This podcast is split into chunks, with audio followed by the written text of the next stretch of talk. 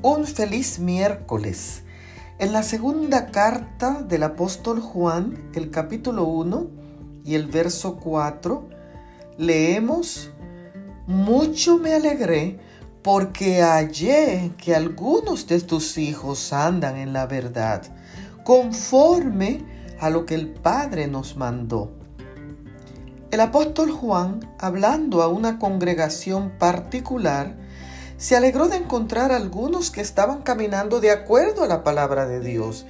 Esta expresión podía significar que aunque estaban todos en la iglesia, habían otros que no eran fieles ni obedientes al mandato divino y posiblemente vivían una doble vida y no caminaban en la verdad del Evangelio. Pero que mis hijos andan en la verdad. ¿Qué es andar en la verdad? La verdad es lo opuesto a la mentira. Es ser fiel a una idea o convicción.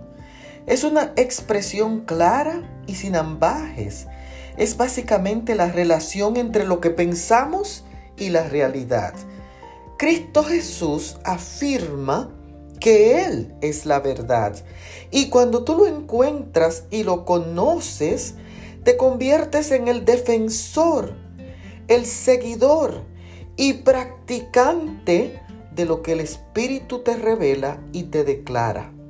Recibe la verdad en el día de hoy. Dios te bendiga.